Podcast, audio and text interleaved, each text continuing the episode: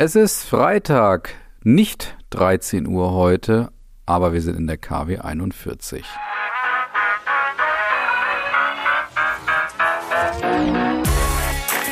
Brand Trust Talks Weekly, der inspirierendste Wochenrückblick aus Markenperspektive.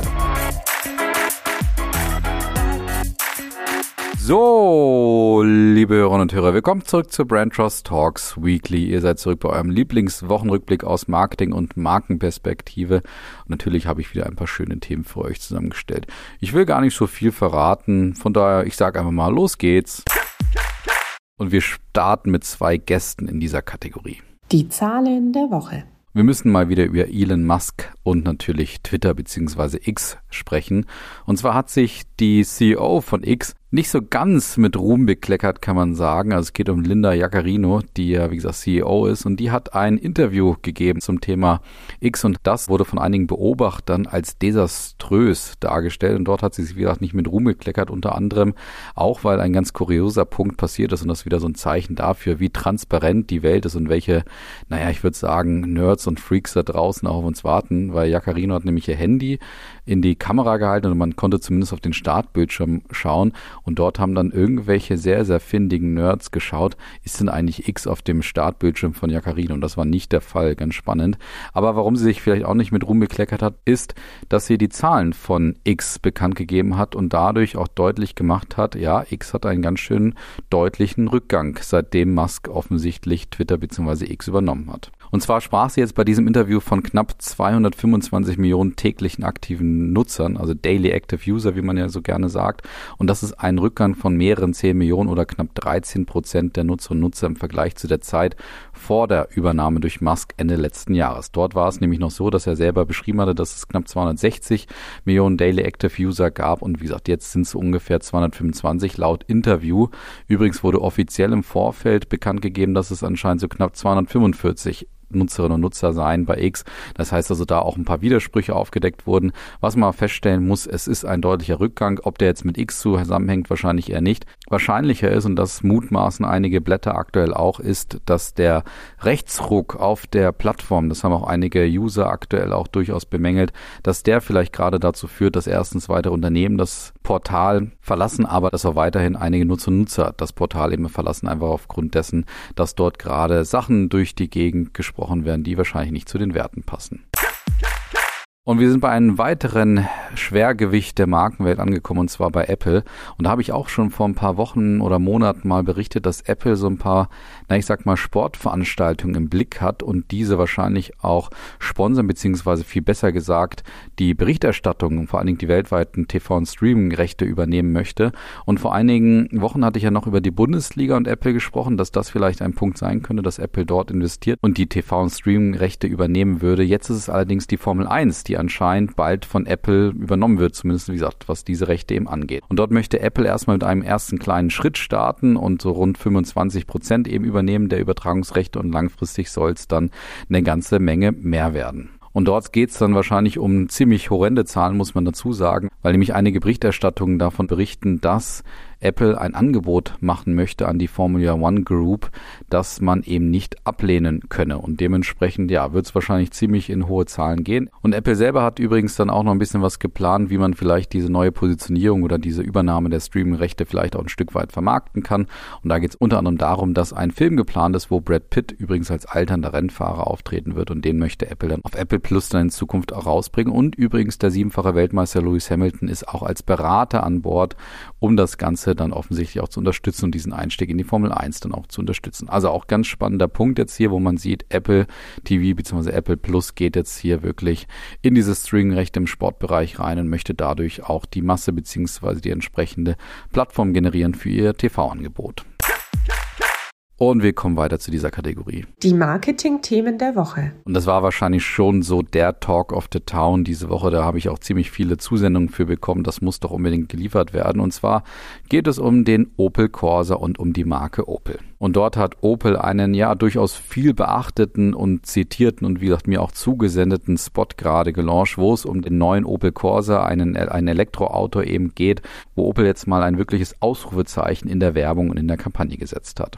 Und es fällt mir fast ein bisschen schwer, diesen, ja, diese Kampagne zu beschreiben. Es ist ziemlich schnell geschnitten, es ist ziemlich, ja, äh, divers und es passiert ziemlich viel, aber der, ich sag mal, der Hook oder die Hookline in diesem Video und auch in dieser Kampagne ist etwas, wo man schon einige Blätter auch gesagt haben, warum ist man denn darauf vorher nicht gekommen, wenn man mal einen Corsa gelauncht hat. Vielleicht musste dafür erstmal die Welt und die Nährböden entstehen. Aber die Hookline aus dieser Kampagne, die wahrscheinlich auch so das Zentrale ist, ist Yes of Corsa. Und da kann man sich folgendermaßen vorstellen. Es sind immer Fragen, die in dieser Kampagne, in diesem Video gestellt werden. Also ist dieses Auto irgendwie sportlich, hat es Elektroantrieb und so weiter. Und dann gibt's immer so eine Stimme, die dann in einem musikalisch unterlegten Video dann immer sagt, yes, of Corsa. Das heißt, also es werden praktisch rhetorische Fragen gestellt. Hat der Opel Corsa das, das und das? Und dann sagt immer, wie gesagt, die Stimme bzw. dieses Musikvideo, yes, of Corsa. Ja, und dieses Video hat es definitiv in einige, na ich sag mal, Berichterstattungen und glaube ich auch einige sozialen Medien dann auch geschafft weil sie, wie gesagt, sehr, sehr aufwendig ist und auf jeden Fall auch durchaus unkonventionell ist, vielleicht auch ein bisschen zu unkonventionell für Opel ist. Was aber, wie gesagt, interessant ist, ist, die Werbung macht auf jeden Fall Spaß. Sie ist etwas anders gemacht. Sie, ja, geht ganz gut auf das Thema ein, dass man versucht, die Spitzenleistung oder zumindest die Funktionen vom neuen Corsa jetzt auch darzustellen. Ob es am Ende wirklich dazu führt, dass jetzt hier einige Leute auf den Corsa umsteigen, das würde ich jetzt mal dahinstellen. Aber man muss dazu sagen, diese Werbung hat definitiv so einen gewissen Kult Potenzial und ist ein, ja, schon ein Ausrufezeichen auch von der Marke Opel, die ja so oft diskutiert ist und wo man nie so genau weiß, wo sie gerade steht. Also verjüngen oder zumindest Aufmerksamkeit wird sie definitiv generieren, diese Kampagne. Ob sie jetzt so gut zu Opel passt, kann man auch dahin stellen, weil, wie gesagt, sie ist sehr, sehr unkonventionell auch für Opel und generell auch für die Automobilwelt. Und ich bleibe erstmal skeptisch, ob diese Werbung jetzt dem Produkt so zuträglich sein wird. Der Corsa ist ja seit jeher ein sehr, sehr starkes Modell. Bei Opel wird sich wahrscheinlich so oder so auch verkaufen. Und es kann schon trotzdem sein, dass vielleicht dieser sehr spannende Spot den ein oder anderen Käufer vielleicht mehr auch an Land zieht. Und wir müssen vielleicht auch über die Landtagswahlen in Hessen und Bayern sprechen, allerdings nicht über das Abschneiden der unterschiedlichen Parteien, sondern vielmehr, was ist denn da eigentlich auch passiert, beziehungsweise wie haben sich auch Marken dazu dann auch positioniert, weil da hat nämlich die Lebensmittelzeitung sich mal ein bisschen auseinandergesetzt und mal geschaut, was macht denn eigentlich so der Handel daraus? Also haben sich zum Beispiel die Supermärkte irgendwie positioniert oder ähnliches und da muss man sagen, haben sie erstmal die Supermärkte recht stark zurückgehalten, wo ja eigentlich zum Beispiel Marken wie Penny ja nicht hinterm Berg halten, wenn sie versuchen, irgendwelche Nähr Nährböden in der Gesellschaft auch zu kommentieren oder mal auch sich zu positionieren. Wir warten ja alle ganz, ganz heiß auf den nächsten Weihnachtsspot von Penny, aber in dem Zuge haben sich ja die Rewe Group da mal grundsätzlich zurückgehalten. Und auch Edeka, die ja auch immer mal bekannt sind dafür, sich hier und da mal ganz unterschiedlich zu positionieren, immer mit dem Ziel, wie ihr hier oft hört, irgendwie mal schnell ein paar Klicks zu gewinnen. Auch dort hat sich Edeka auch nicht gemeldet anscheinend. Allerdings haben sich drei andere Marken in dem Fall direkt selber gemeldet. Und das sind zum Beispiel Fritz Cola, Follow Food und auch Völkel. Bei Fritz Kohler ist das Ganze ja schon fast zu erwarten gewesen, weil die ja seit jeher als DNA der Marke auch das Thema, na ich sag mal Vielfalt und auch schon so das Thema Haltung in sich tragen und dementsprechend haben sie auch ganz klar gesagt, Rechte sind keine Alternative, Hass und Hetze sind kein Protest. Wer keine Argumente, keine Pläne und keine Lösungen hat, sollte unsere Gesellschaft nicht mitgestalten. Also ganz deutlicher Punkt gegen einige Parteien, die in den Landtagswahlen ja durchaus als Gewinner jetzt gelten. Und dann hat Fritz Kohler noch zusätzlich gesagt, für ein Miteinander statt gegeneinander, für einen demokratische Politik, die zuhört und Lösungen findet für ein offenes und tolerantes Deutschland. Das ist also ein ganz klares Bekenntnis von Fritz Kohler, zu welchem Parteimilieu man hier auch dazugehört und was man vor allen Dingen auch ablehnt. Interessant ist in dem Zuge, dass aber auch Follow Food jetzt auf dieses Thema aufgestiegen ist und zwar durchaus interessant und zwar mit zwei neuen Pizzen. Und da hat man bei Follow Food aber erstmal festgestellt, dass es jetzt nicht geplant war, dass das jetzt irgendwie im Zuge der Landtagswahl veröffentlicht wird. Aber man hat durchaus jetzt auch gesagt, man nutzt diesen Nährboden ganz gut, der jetzt einfach ganz gut passt zu den zwei Pizzen, die man jetzt entwickelt hat. Und das ist einmal die Bio-Pizza Antirassisti, wo es dann unter anderem auch mit dem Spruch nochmal vermarktet wird, scharf auf Toleranz. Und es gibt noch eine weitere Pizza von Follow Food, die heißt nämlich Pizza Diversi. Und beide haben die Idee natürlich auch durchaus darzustellen, aus welchem Holz oder aus welchen Zutaten besser gesagt Follow Food vielleicht auch besteht und auch dort so ein bisschen die Idee wird damit verfolgt, natürlich sich selber auch entsprechend zu positionieren. Das war bei Follow Food bisher nicht ganz so bekannt, allerdings sagt Follow Food selber schon, dass man sich immer auch für Vielfalt eingesetzt hat und dass man das wiederum mit diesen Pizzen offensichtlich auch machen möchte. Einen ganz kleinen Gewinner finde ich es allerdings Völke, ja, der Safthersteller, der eher wahrscheinlich ein bisschen kleiner ist oder, naja, also zumindestens vielleicht eher jemand ist, von dem man es bisher nicht so unbedingt erwartet hat. Und sie haben auch die Landtagswahlen und den Ausgang vor allen Dingen dafür genutzt, um ein politisches Statement zu setzen. Und so haben sie auf Instagram geschrieben, nutzt eure Stimmen und setzt sie ein für Vielfalt und Menschlichkeit, für Chancengleichheit und Demokratie, für Gemeinschaft und Umweltschutz. Und zeigt klare Kante gegen Fremdenhass, Diskriminierung, Faschismus. Und das Spannende, warum ich sie fast so ein bisschen als kleinen Gewinner hier auch sehe, ist eigentlich eigentlich die Art und Weise, wie sie das auch erklärt haben. Und zwar haben sie einen klaren Bezug hergestellt zu der Historie, zu ihrer DNA, warum sie eben sagen, sie können sich positionieren, sie müssen sich vielleicht auch positionieren und sie dürfen auch mal ihre Haltung hier offenkundig machen. Und zwar, weil sie gesagt haben, dass ihre Gründer, nämlich Margret und Karl Völkel, unter den Nazis erstens Berufsverbot hatten und zweitens zwei Söhne hatten, die im Zweiten Weltkrieg ihr Leben verloren haben. Hinzu haben sie noch den Bezug hergestellt zur Verantwortung für Mensch und Natur und dementsprechend auch gesagt, dass es jetzt durchaus okay ist, wenn man sich da mal positioniert. Plus, Völkel hat schon in den letzten Jahren immer wieder auch Flüchtlinge unterstützt und über die Aktion Hashtag BioHilft auch Waren und Gelder für Flüchtlingslager in Griechenland gesammelt. Zum Abschluss fand ich dann noch spannend, dass Völkel auch befragt wurde, ob sie denn grundsätzlich sagen, dass mehr Food-Unternehmen sich da positionieren sollten zum Thema Haltung. Und da haben sie dann etwas gesagt, wo sie ja durchaus mir dann auch gefallen haben. Und zwar haben sie gesagt, es gehört sicherlich nicht zu den Grund Grundaufgaben von Unternehmen, am politischen Diskurs teilzunehmen. Für die einen passt so eben das mehr und für die anderen weniger. Aber jedes Unternehmen sollte sich durchaus seine eigenen Werte definieren und darauf agieren. Nicht nur nach innen, sondern auch idealerweise nach außen. Perfekt gesagt, gefällt mir super gut, deswegen Völke ein kleiner, heimlicher Gewinner für mich. Und dann kommen wir zu Heinz. Heinz kennt man ja vor allen Dingen für Tomatenketchup und das ist jetzt auch gleichzeitig die große Herausforderung, die sie als große Herausforderung Europa für die Marke in diesem Jahr auch gesehen haben. Nämlich Heinz hat sich überlegt, sie verkaufen jetzt nicht mehr nur noch Tomatenketchup, sondern ein Tomato Frito. Und dieses Tomato Frito ist natürlich eine Basis, die jetzt gerade für Soßen genutzt werden soll. Und deswegen hat Heinz sich jetzt überlegt, irgendwie müssen wir das ja auch an die Menschen vermitteln, dass wir jetzt nicht mehr für Tomatenketchup nur noch stehen, sondern eben auch gerade in Europa eben dieses besagte Tomatenfrito als Basis für Soßen vermitteln. Und deswegen haben sie sich auch eine Werbung überlegt, beziehungsweise eine Kampagne überlegt und haben versucht, dort zu vermitteln, dass es jetzt ein neues Produkt von Heinz gibt. Ja, und die Punchline bei dieser Kampagne, die, wie gesagt, dieses Frito auch vermarkten soll, ist Dein Heinz Heinz zum Kochen, was ja schon mal eine direkte, ja, ich sag mal, neue Darstellung auch ist, weil bisher Heinz Tomatenketchup natürlich dafür genutzt wurde, irgendwelche Gerichte zu verfeinern oder zu ergänzen, aber nicht zum Kochen da war. Und deswegen die eingängige Punchline, dein Heinz zum Kochen. Und das Spannende an der ganzen Vermarktung ist aber auch, dass Heinz versucht darzustellen, was der Unterschied ist zwischen Ketchup und diesem Tomatenfried. Und das machen sie sehr humorvoll und durchaus sehr kreativ, dass sie eben zeigen, man sollte jetzt dieses Frito zum Beispiel nicht direkt auf seinen Burger legen, weil da ja, wie gesagt, Soße drin ist und jetzt nicht Tomatenketchup drin ist. Das heißt also, der knapp 30 Sekunden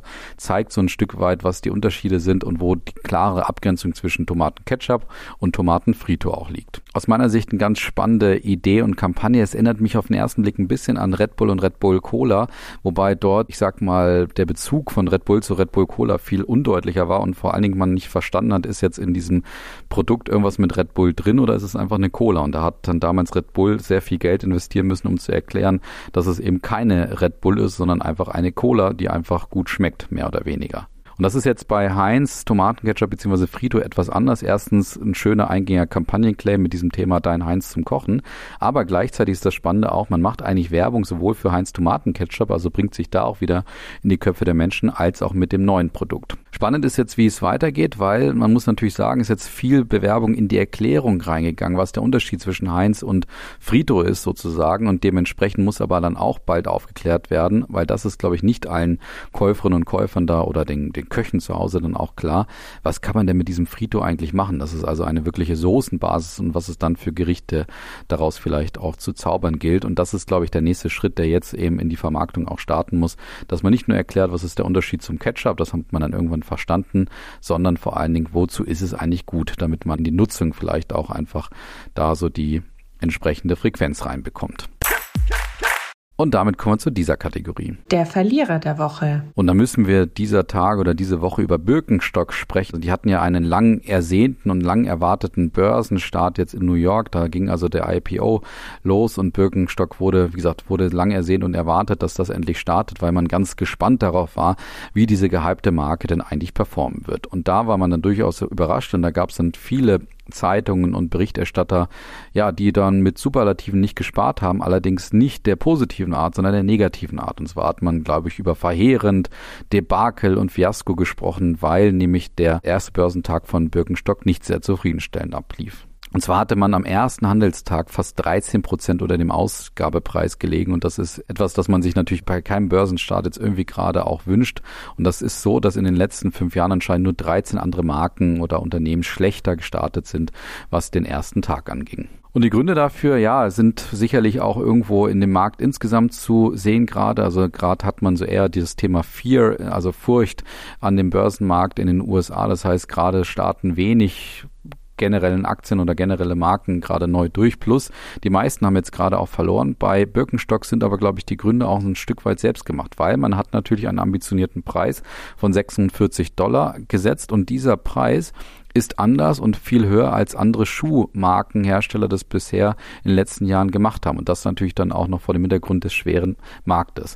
Und was man daran dann auch deutlich sehen kann, Birkenstock hat eben versucht, hier offensichtlich den Hype, den sie aktuell natürlich haben, sie sind ja ein absolutes It-Produkt, dass sie versucht haben, den Hype, der auch vielleicht durch Barbie nochmal gestärkt wurde, dass man den in irgendeiner Form monetarisiert und man hat vor allen Dingen auch deutlich machen wollen, glaube ich, gerade seitens L. Catterton und LVMH, was ja die Investoren bzw. Eigentümer von Birkenstock sind oder die Mehrheitseigner eben gerade sind, dass, glaube ich, hier die beiden auch deutlich machen wollten, dass Birkenstock eben eine Premium- bzw. Luxusmarke in Zukunft sein soll. Das macht man ja gerade offensichtlich deutlich durch unter anderem die Preise, die man für die Schuhe auch nimmt, aber auch durch die Kooperation und auch durch das Zurückziehen aus einigen Handelspunkten, gerade in Deutschland, dass man da einen neuen Kurs fährt. Und genau das hat man wahrscheinlich auch versucht, in dem Preis darzustellen. Das heißt, es war sicherlich auch Kalkül und es war wahrscheinlich auch so, dass man es machen musste. Ansonsten hätte man natürlich einen Widerspruch aufgebaut zu der aktuellen Transformation, die die Marke da auch vollzieht und dementsprechend ist man mit diesem vermeintlich hohen Preis reingegangen. Zwei Faktoren entstehen da aus meiner Sicht jetzt gerade für Birkenstock man hat jetzt offensichtlich deutlich gemacht oder man hat vielleicht dadurch auch dargestellt,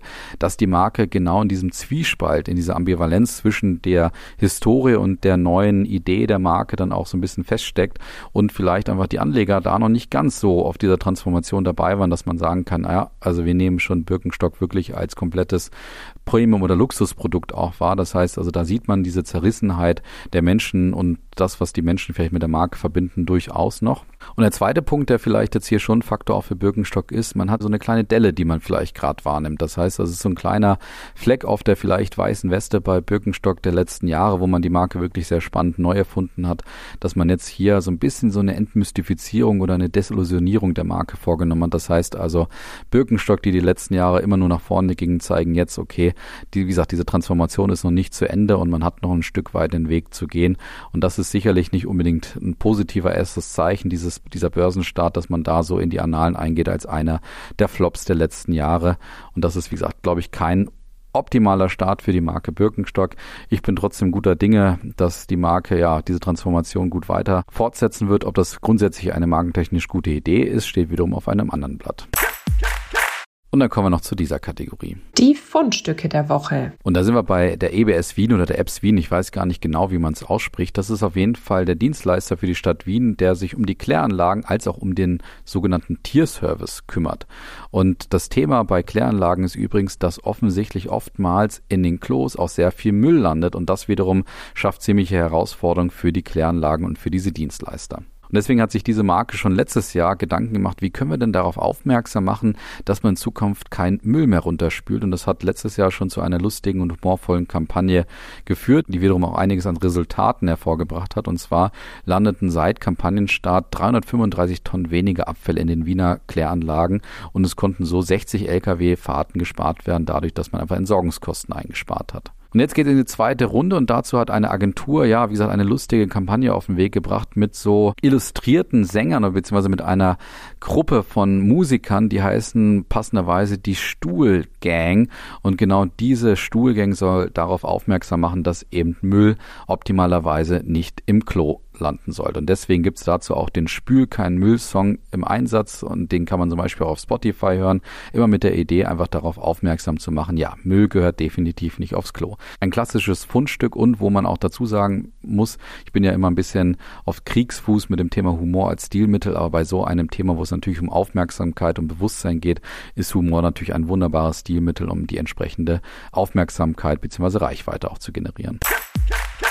Und wir bleiben im weitesten Sinne beim Thema Stilmittel, Humor. Und zwar geht's jetzt um McDonald's, die einen neuen Burger auf den Markt gebracht haben, und zwar den sogenannten McCrispy. Der hat schon letzte Woche gestartet und dazu hat McDonald's eine Kampagne gestartet, wo man Leute sieht, die demonstrieren, und zwar gegen eine Lautstärke demonstrieren. Diese Lautstärke, da geht es darum, dass der McCrispy, der natürlich unheimlich knusprig sein soll, das ist Hähnchenfleisch, was dort so knusprig ist. Und dort demonstrieren in diesem Video eben einige Leute gegen die Lautstärke, weil dieser Crispy einfach so laut knacken und knusprig sei, dass es eben für die Menschen einfach zu laut sei und dementsprechend demonstrieren sie dagegen. So weit, so gut, schon mal ein lustiger Spot. Was aber eigentlich ganz spannend ist, wie sie versuchen auch so diesen Burger einfach auch zu vermarkten, ist, dass sie eben sagen, es gibt den Burger jetzt noch für knapp eine Woche nicht zwischen den typischen deutschen Ruhezeiten, nämlich zwischen 22 und 6 Uhr zu kaufen. Das ist mal eine interessante Verknappung, dass man also sagt, zwischen 22 und 6 Uhr kannst du diesen McCrispy nicht kaufen, weil er eben zur Ruhestörung führen würde, wenn man ihn offensichtlich essen würde. Und das ist, wie gesagt, läuft jetzt die ersten zwei Wochen. Wir haben jetzt eine Woche schon durch, seitdem es den McCrispy Crispy in den McDonalds dieser Welt hier auch gibt. Und dementsprechend gibt es jetzt noch eine Woche als Verknappung. Das, heißt, ihr könnt ihn in der Nacht sozusagen nicht kaufen, nicht essen, aber danach geht er dann in den freien Verkauf. Auf jeden Fall eine gute und kreative Idee, wie man diese Funktionalität oder diese Kernfunktion, das Besondere des Burgers sofort in die Köpfe der Menschen auch bekommt. Deswegen sehr schönes Fundstück aus meiner Sicht. Und mit dem Fundstück entlasse ich euch dann auch ins Wochenende. Ich danke euch für die Aufmerksamkeit, wünsche euch ein wunderbares Wochenende, einen guten Start in nächste Woche. Macht's gut, bis dann, ciao.